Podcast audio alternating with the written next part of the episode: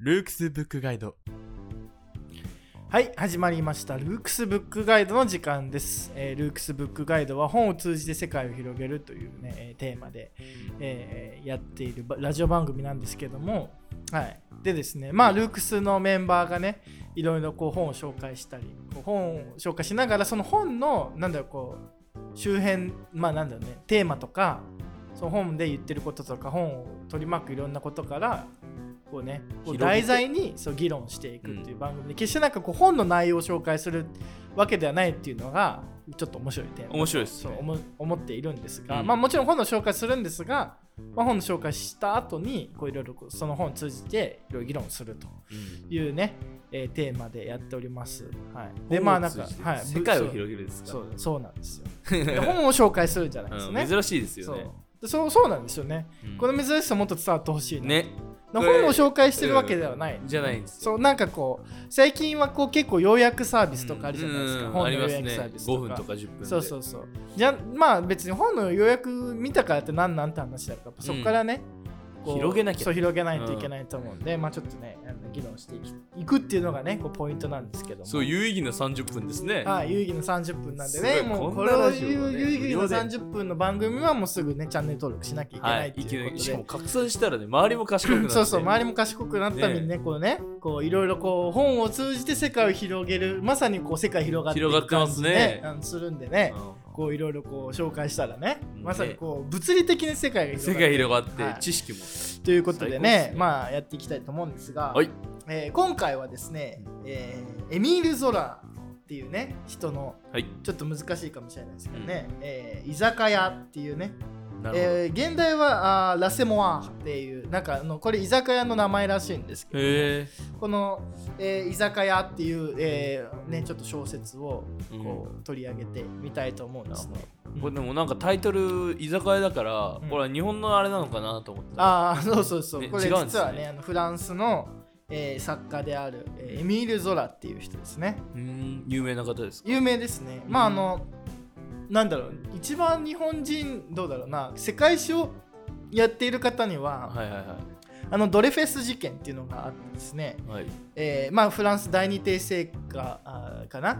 であの要はナポレオン3世の時代ですね、うん。であのーその不仏戦争っていうプロイセンと、じゃあドイツですね今の、うん。と、まあ、フランスが戦った戦争があってですね、うん。まあ、そこでなんかこうスパイ容疑をしたんじゃないかっていう、ね、ドレドレフェスっていう人が。へえでまああのまあ冤罪なんですけども、うん。そのドレフェスがユダヤ人だったもんで、ああなるほど。まあ、そういうこう差別的なね、うん観点からもあまあそういうこといろいろこうフランス国内で結構世論をね盛り上げたこのドレフェス事件っていうのがあってそれのこうドレフェス擁護側で弁護をしたっていうのでもへえ有名な、まあ、エミール・ゾラさん。で実はですね、うん。あのゾラの作品めめちゃくちゃ日本にも影響を与えていてですね、へまあ、あの写実主義とか自然主義とはいはいはいはい。かそう言われるようなものですね、でまあなんだろうな。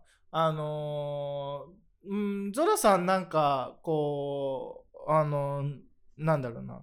まあゾラよりは日本だとあのービクトール・ユーゴですね。あのレ・ミゼラブルうの、ん。が大体まあ似たようなタイプの、え作家なんですけど、そっちの方が有名かもあしれないですけどね。はい。で、まあちょっとこの、えっ、とゾラ、ゾラのですね、うまあゾラ、じゃあちょゾラどういう人なのみたいな話なんですけど、まあ、えっ、と、だからまあそういう意味では、えー19世紀末くらいに生きた、ーうん。まあ人でうん。ございましてですね、はいはい。えーまああの自然主義っていうはいはい。こう文学運動を、まあなんだろう、作り上げたと言ってもいいい存在ですね。リアリズム。はい、でリアリズムですね、まあ、ナチュラリズムですけど、まあリアリズムともかなり、まあ、一致していて、まあ、どういうことかというとちゃんとこう自然あるあるが、まあ、ネイチャーと本質とかっていう意味もあるし、まあ、ある種あるがままっていう意味もあるので、要はあるがままを観察してうん。それをあるがままを文章にするっていうね。うん。だからその脚色とかしないであるがままを文章に書く。あくまでリアル。そうそうそうでまああの当時やっぱりロマン主義みたいなものもあったので、うんうん。まあ、ロマン主義っていうのはある種こうなんかこうね理性では捉えないこう空想だとか、うん。まあ、そういうものも一度描くっていうような、うん。まあ、感じなんですが、うん。まあ、そうじゃなくてこの現実のあるがままを文章にするっていう。あっていうのでまあある種このロマン主義がある種なんだろうこうまあロマンって言ったらちょっとさこう美しい感じがするじゃですねないですか。うん。ちょっと脚色がそう入そうそうそうじゃなくて自然主義はもうあるがままそう汚いところも含めうてん。書くんだっていうね、でそれが同じ時代なわけですよね。そう。あーまあ大面体似たようなまあ大体同じような、はいはいはい。そのまあある種のロマン主義に対する批判みたいなものもありつつ、うん確かにね。っていうのでまあちょっとこうじゃああの要はじゃああるがままどういうふうに観察するのっつったら、それは科学的な手法をを用いたりするんですけども、まあまあですね。まあ言ってしまえばなんかこうノンフィクション作品に近いかもしれないですね。今で言ううとね。ちゃんとルポルタージュというか、はいはいはい。こうめちゃくちゃ取材して、うん。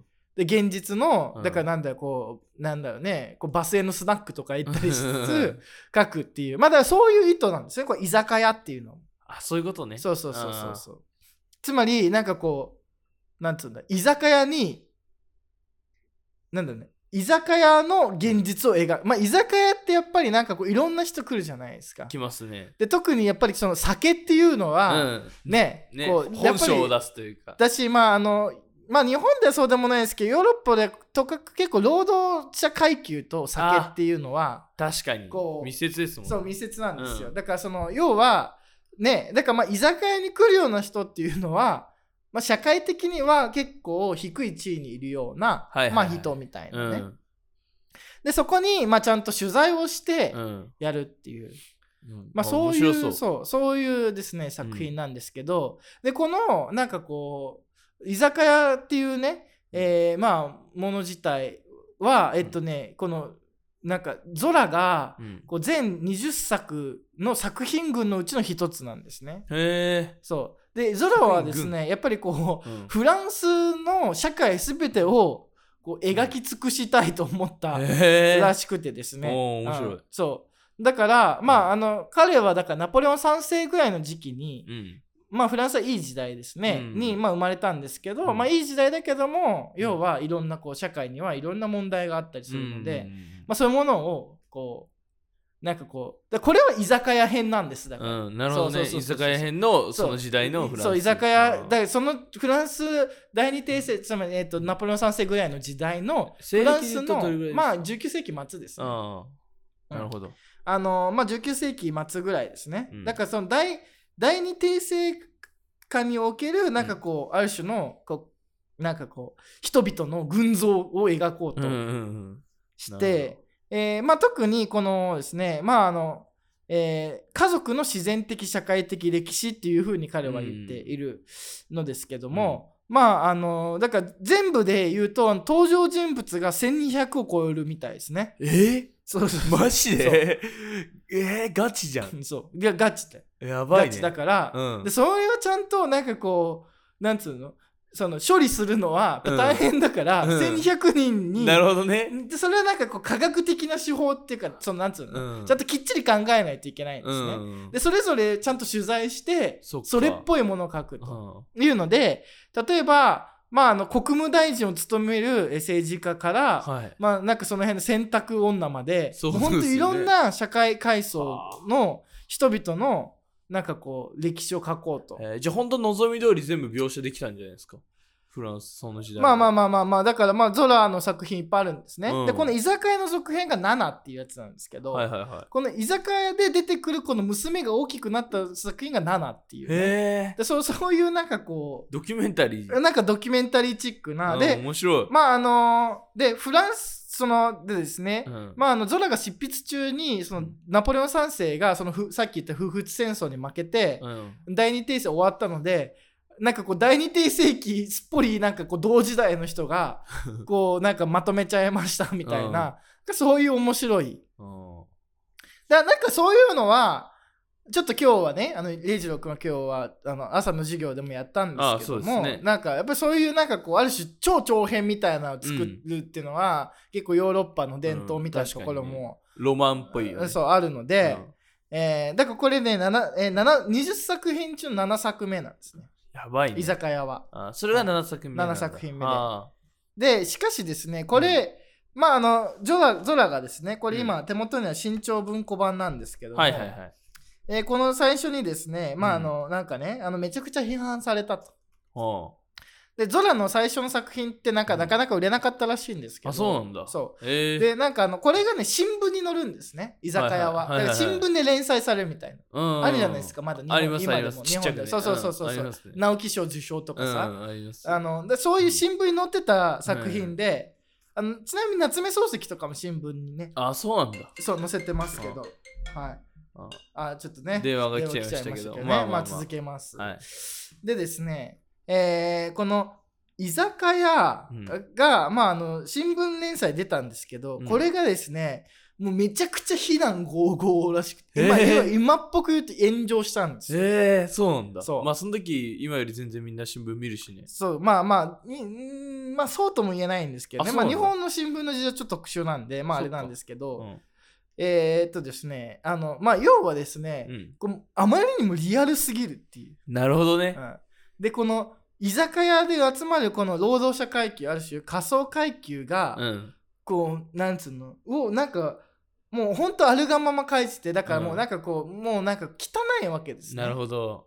要は、うんリアルすぎてね。てかまあ非道徳的なわけですいろんなこうやっぱお酒と結ぶあるいはその女との関そなんかこうねそういうなんかこういろいろあるじゃないですか、うん、ありますね。人間関係みたいなものがね、ドロドロした。ドロドロしたものとか、うん。しかもまあ仮想階級なので教養もなくて、そうですね。なんかまあある種こうほうな野生的というか動物的なところも、ね。そうあってですね。だからこれはあまりにもだからまあ人を不快にする文学な すごいね、それ作れんのが。いやだ結構ねこの人ね本当に、うん。この人の作品って結構なんかリアルなんですよ。はいはいはその描写が、い。うん。でも本当になんかこうなんつうの？あけすけなく、うん。もうかか書くので。へでまあ確かになんかこうリアルすぎてえ。うん。なんかまあ気持ち悪いっちゃ気持ち悪いっていうかね。多分うん読む人によっては、なんだろう。まあだからさピーってピピーみたいな今でピーみたいなことも、コンプライアンスがないから、ね。コンプライアンスない。それは荒れますよ。そうそうそうっていうので、うん。なんかねあのめちゃくちゃ荒れるんですね。確かにね。しょうがないね、それは。そうそうそう、うん。っていうのでまあそんな作品で、まあ、特にねあのゾラのその作品の中でもこの居酒屋っていうのは有名なんで、うん。まあ、今回ねあの扱うみたいな感じなんですけど、はいはい。でまああらすじちょっとまあウィキペディア、まあ、ちょっと時間もねだんだんあるのでウィキペディアに頼ってですね、はいはいはい。えー若く美しいジェルベーズはクロードとエティエンヌという息子2人と恋人のランティエと一緒にパリに住んでいると。はい。でランティエは何も言わずに嫁いだ金を持ったまま失踪もうこの時点でねやばいっすね。なんかもう、まあ、確かにそういうことありそうだなみたいな。で置き去りにされたあジェルベーズは貧苦に悩むと。はい、しかしジェルベーズはクーポーという労働者を知りクーポーは彼女を愛し決して暴力を振るわないと約し約束し結婚するんだと。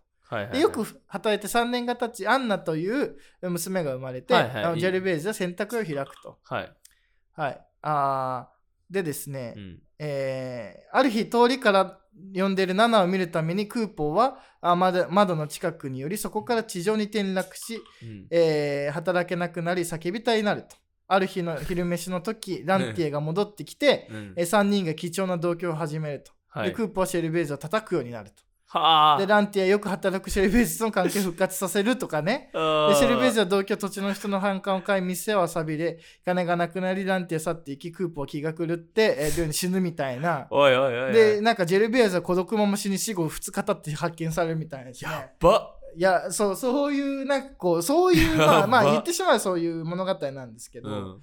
まあ、あの、実際はもうこれめちゃくちゃ長いです。うん。だから日本語版だとこれ700ページぐらいあるんで、あ長いですねそれがもうなんかこう、もう長ったらしく、こう書かれてるわけですね。うわ、最後の方やばいね。そう死ぬまで。そうそうそう。うわで、なんかね、まあ、うんこういうのが、まあ、ゾラの面白さでもありますね。うんこのなんかクソみたいななるほど。現実をそのまま書くみたいうん。な。うん、で、まあさ、で、まあ、日本の文学作品で、なんかこう、ね、あの当時だからその日本だと明治時代ですけど、はい。はい。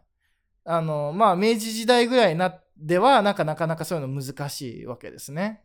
あてその難しいというかもうこれをそのままややれた人はいないってういう、ん。でまあもしかしたらやれたんじゃないかみたいなのが、うん。まあ、あの石川啄木と言われてますけど、はいはいはい彼はあのあ早くして死んでしまったんで、まああれなんですけどね。うん、っっていうのが、まあ、こう居酒屋のお話なんでちょっとねこう面白いなと思った人は、実際読んでみてほしいんですけけど、でだだからさ、まあ、結局なんだろうな、まあ、ある種の、まあ、リアルに書くともう本当なんかこうクソみたいな現実がこう突きつけられる。突きつけられるみたいなのはやっぱりこう、人を不快にさせるけど、うん。こうなんだろうなめちゃくちゃなんつうのこう心に残るっていうかね、うんだだから意味があるみたいなね。そうそうそう。リアルすぎるから。そうそうそうそうっていうのはありますよね。そうそうそう、だかんらまあなんかそういう作品どうですかね？僕結構好きなんですよ、あいや僕もね多分好きだと思います。多分、うん。だからさ結構映画とかでも、ううん。そういう作品結構なんかこうクソみたいな現実をそのまま描くみたいなの結構好きで。い、や確かに。なんかそれが、その例えばそのフィクションだとしてもこうリアルにこう人間関係のちょっとあ嫌な部分とかをうまく描写してると結構あいい作品だったなみたいなの思いますね。そう。うん。だからあのね僕それで言うとね、えっ、とね「葛城事件」っていう、はい。え映画が好きで。え。葛城事件だったかな、ーうん、そう葛城事件ですね。葛城事件。はい。え。でこれもまああのこれなんかいろんなこう殺人犯ーの、うん。その生い立ちみたいなのをこういろいろこうなんだろうこうなんだろうなんつうの？取材して多分組み合わせているんですね、あドラマ？あ映画だ。です映画ですこれ。これ本当に、うん。本当にクソみたいな現実がいっぱい書かれてて、えーいや面白そう。そうこれはね、うんで僕これね見に行ったんです映画館で、はいはいはい。したらなんか後ろの、うん。なんかこうヤンキーみたいな兄ちゃんが、うん。み一人見に来てて、うん。まあ、ヤンキーっていうかそのまあヤンキーそのなんつうんだちょっとなんかこう、まあ若い感じの兄ちゃんがめっちゃ泣いてたからね、えー、これ？そう。いやお前泣かへんやろみたいなそんな感じのうん。人が 食らってたんだ。ううめっちゃ食らってて、えー、ちょこれ見ようでそういう力があると思うんですね、うん。だからそのある種のリアリズムっていうのは、はいはいはい。なんだろう人の、ねそのだ決してこう、なんつうんだろう。まあそういうのって人見たくないじゃないですか。そうですね、うん。そう遠ざけますよねそうそう遠ざけるけど、うん。こういうのをめちゃくちゃ力あると思うんですよね。なん確か刺さる人に刺さるっていううん。か。そう。だからまあゾラのもやっぱりこれさまあその論争を引き起こすぐらいにはやっぱりみんななんかグラッときたわけですよ。うん、まあ食らってるわけですから、ね。うんそうそうそう。言うってことは、そう。ん、う。うなるん。ほど。あでも僕もそれで言うとあるんですよこういうのが。何？僕あの、うん。ホラー映画のんその、前も話したかもしれないですけど「ミスト」ってういう、ん。映画があるんですけど、まあ、結構ホラーでは有名なんですよ。でそのホラーをこうちょっと苦手なんでいろいろ見てみようと思って、うん。4作品目とかだだったんですよ、うん。ホラーの見るって決めた4作品目ぐらいがそれで。でなんかあの最初こうスーパーにまあデカめのスーパーにうん。こう、まあ、人が行くわけですよね、でそうするとなんかちょっとなんかおかしくなるんですよ。そのうん。霧がかってきて、うん。でなんかちょっとなんか風が強くなったりしてでなんかちょっと避難するぞみたいな感じでそのみんなスーパー立てこもってこうドア閉めたらでなんかそろそろ外出れるかなみたいな感じででも霧は濃くなる一方なんでちょっとドア開けたらなんか触手が出てきて、うん。人がなんかさらわれちゃうみたいな感じでであ外やばいからで出ちゃダメだみたいな。でそういう感じで、まあ、スーパーだからまあ食料もあるし暮らせるんですけどそれがこう時間経過してってでだんだんだんその人のそのな感情もおかしくなって、はいはいはい。バグっちゃってでそこでなんかキリスト教の女性がなんかいやこれは神がみたいな話をしてこうみんなキリスト教のそう影響を受けてでなんかそれに反発した人がその中で銃殺されちゃうみたいな、そういうカオスの状態からなんか抜け出そうとしてで最後残った5人ぐらいが車で逃げようとしたんですよ。うんでそしたらもうなんかもう逃げ場ないからもうこの銃でみんな一人ずつ自殺していこうみたいな感じでで残りもその車の5人が全員こう自殺していくんですよ。うんそしたら最後に残った主人公がなんかまああの横から音が聞こえてドアを開けたらもうなんかあの自衛隊が来て、まあ、軍みたいなのがあのもうモンスターみたいに倒して平和な世界が広がってだけどそのまま仲間自殺しちゃってるわけですかあらー。もう何とも言えない空気になって、そのままどんよりのまま終わるっていう映画それを見て、ーうん。あこれすっごい本当に胸くそ悪いんですけど、うん。その全部のその、まあ、心情とか含めてうん。人の弱さをこううまく描いてるといううか、んなんかすごい食らいましたね。まあだからねなんか結構そういうなんだろうな。そう。でそれは多分なんかこう結構うーん。まあそういうのも含めて人間だよねみたいなね、うんそうね。んそう。そのうん。そうね。脆さを含めて、うんそうそうそう。だから意外とそういうのってやっぱ大衆受けしないから、うん。その皆さん多分あんまりその触れる機会があんまりないっていうかその葛城事件も、うん。あのなんだろうその要はシネコンっていうかその大きな映画館でやってないんですよね。そのちっちゃいミニシアタあーで、ね。そのやってて、うん、で本当なんかこうね別に地上波では絶対やんないだろうし。そうだよね。そう。でもなんかこう結構いろんなことを言われるじゃん。例えば芸術とかでも人を不快にさせる芸術は、なんか展覧していいのかみたいなとか、うん。ありますね。そうなんか例えばそうそうそうそうそうそう。あのなんか税金を払ってるのに人を不快させていいのかとか、なんかこうなんだろうあとはなんだろうねなんかこうさちょっとその見たい人はだけ見てくださいみたいなのね、うんあるけどだからそう人を不快にさせるこういう芸術作品、まあ、この文学もそうですけど、だからこれをだこれもね結局ね炎上して結局新聞連載確か中止になっちゃうんですよね。えまあだその、まあ、炎上っていうのは昔からあるってえいうのはあるんですけど、っぱりね。でここういう問題とかも含み持っちゃいますよね。うんはい。そうなんつうの？まあ美しいものとか人を心地よくさせるものはなんか歓迎されるけど、これなんかこう、めちゃくちゃリアルでなんかうんどすぐなん。か人間のなんかそクソみたいなところとかも。こう出す作品とかっうて、ん。なんかこうなんだろうな結構避けられちゃうし、うん。なんかこう公共のね、まあ大衆には響かないうん。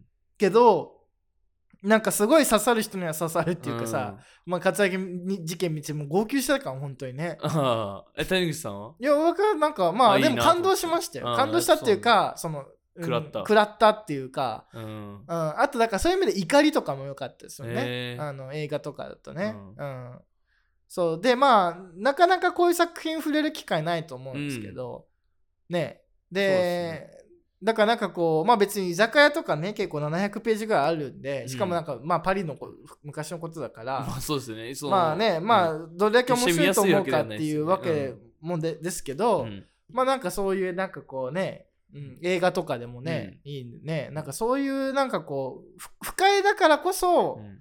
そこに真実があるっていうか、はいはいはい。なるほど。う。ん、まあだって現実まあね気持ちいいことばっかりじゃないので。そうですね。そう。なんなら嫌なことの方が多いですそう。うそういう意味ではやっぱりそのあるがままを描くっていうことがこううん。人を不快にさせることもあるっていうのが、うんある種ゾラとか自然主義文学実践したこと、うん。あるがままっていうのは別に美しいだけじゃなくて、こういうことも実際に起こってるんだよっていうね。確かにね。でそれはルポルタージュだし、うんうんでこういう作品とかっていうのはまあね今だとルポルタージュみたいな感じ出てくるとは思うんですけうど、ん。まあ、だからあのアマゾンのなんかあのはいなんだろうえっ、と倉庫の人のやつとかも面白い。ああ、はいはいはい。アマゾン倉庫ね。うんそううんだまあ多分なんかこう、まあねそのやっぱり我々が見えてない世界で、うん。こういろんなこと起こってそれもまた一つの現実であるからすよね。うん。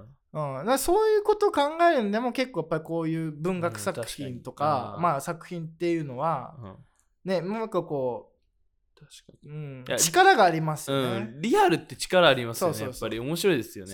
そ特に目に映らないリアルうそうそうそうそう。だから日頃はね我々生きてたらまあねわかんないです。よ、まあこう聞いてくださってる人の中にはこう結構いろまいろね。あそうです。だからそれぞれありますからそうね。そうそうあると思うんですけどね。うん。あのちょっと話題になりましたけどあのなんだっけ、えっと、ケーキを切れない飛行少年たち。っていうなんか本があるんですけど、うん。それはもう飛行少年がケーキをうまく3等分にできない。っていうのはで、まあ、知能のあ、なるほどね。遺伝的な話とか含めやっぱその目を背けたいことじゃないですかあやっぱりそのまあまあ遺伝して。考えられない頭を持って生まれてきちゃうっていうのはでそれもすごい結構うんちょっと有名になってそれはなんかね漫画ではあるんですけどそれがねすごい僕は面白くてあなんかねこう目背けてたなと思って。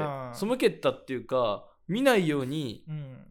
な社会になってるなと思ってそういうところっていうのは。まあね、うん。うんだそう。いうところとかもねだからそのこういうの読んでると逆にうん。こう細かなところで見えてく例えばケーキが3等分できないっていうのはもちろんなんかこう遺伝的なものもあるかもしれないし、こう文化的社会的なねそうそう要は十分なこう教育を受けてきてないから、そのやり方が分かんないみたいな、うん。そういうところも含めて考える選択肢がこういろいろ出てくるそうまあなんかめちゃくちゃやっぱり神はね細部に宿るとも言いますけどね。だからそういうなんか一つの所作うん。をなんかあいつはやっぱダメだなって言うんじゃなくて、そうままず一旦なんか価値評価はだうんつまりねここ面白い多分価値評価しなくてあるがままを映す、うん。うん、っていうね。だからあるがまままず受け取るっていうか、んそこ価値判断をしないで。なるほど。いい悪いとかじゃなくて。そうそう3等分切れないんだから切れないよなぜなあだから非行少年だお前らみたいな、うん。でそのもしかしたら逆かもしれないっていそうですね。ううんん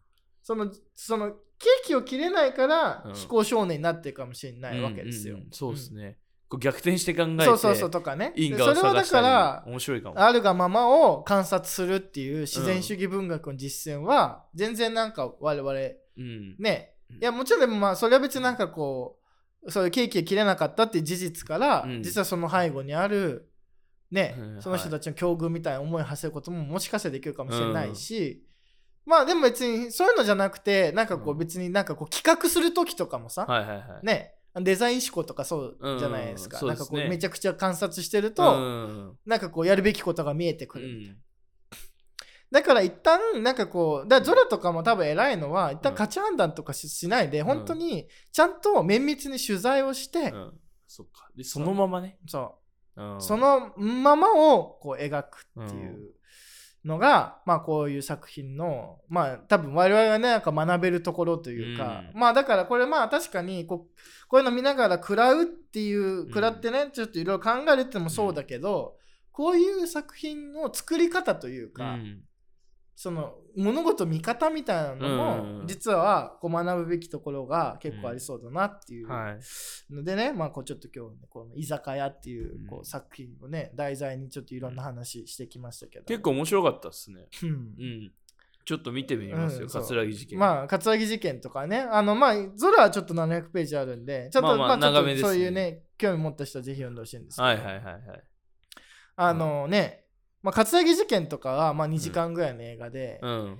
昔はねプライムであった気がするんだけどな。ああの今どうですかね？ミストは確かプライムありますんで。あミストとかね、はい。プライムであるしうん葛城あとねケーキを切れない非行少年たちもあの Kindle で確か読めますから。あそうなんです、ね、途中まではい。あぜひ葛城事件レンタルしかないけど。ああ、はい。まあまあまあ。まあ300円とかで借りれたりするので、まあぜひね。見てみます。はい。あのもうほんと見てほしいですね、はい。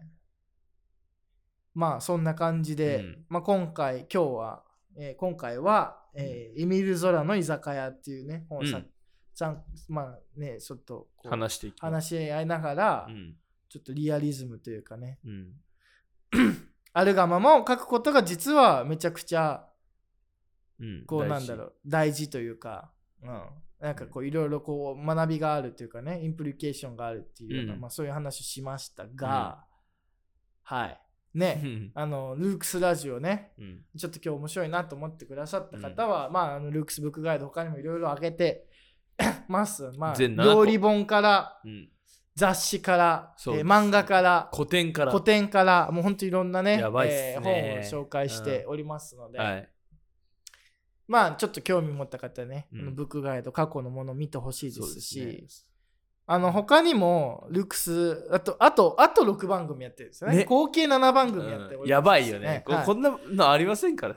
そうルークスアカデミーね。ね。えーまあルークスアカデミーっていうのはなんかこういろいろリベラルアーツうん普段の授業をね。ね普段の授業を配信するというの。であとルークストーク、まあ、トーク番組ですね、はいはいはい。えールークストピックスいろんな時事問題について、うん。こう Z 世代が話し合うみたいな、うんえーあとルークスブックガイドこれですね。でルークススペシャル、まあルークススペシャル最近更新してませんがそうですね。たまにね。たまにね、うん。あのちょっとこうゲストを呼んでうん。更新するっていうのと、まあ、はいルークス、えー放課後ラジオですね。ちょっとアフタートーク集とか、うん。まあちょっと砕けた感じのラジオ、普段の雰囲気が楽しめるようなラジオですね。でまあ AM 感あるチャンネルって言ってますがこれねあの本当面白いので、うん。これ面白い。うん。うんそううんあのあとは、えー教育の探求 by ルークスといううんことでね、そうですね。はいえー7番組合計7番組やっておりますので、はいもし今回ねラジオ聞いて面白いなと思った方はチャンネル登登録と拡散と拡、散とインスタと、とツイッターと、フェイスブック。と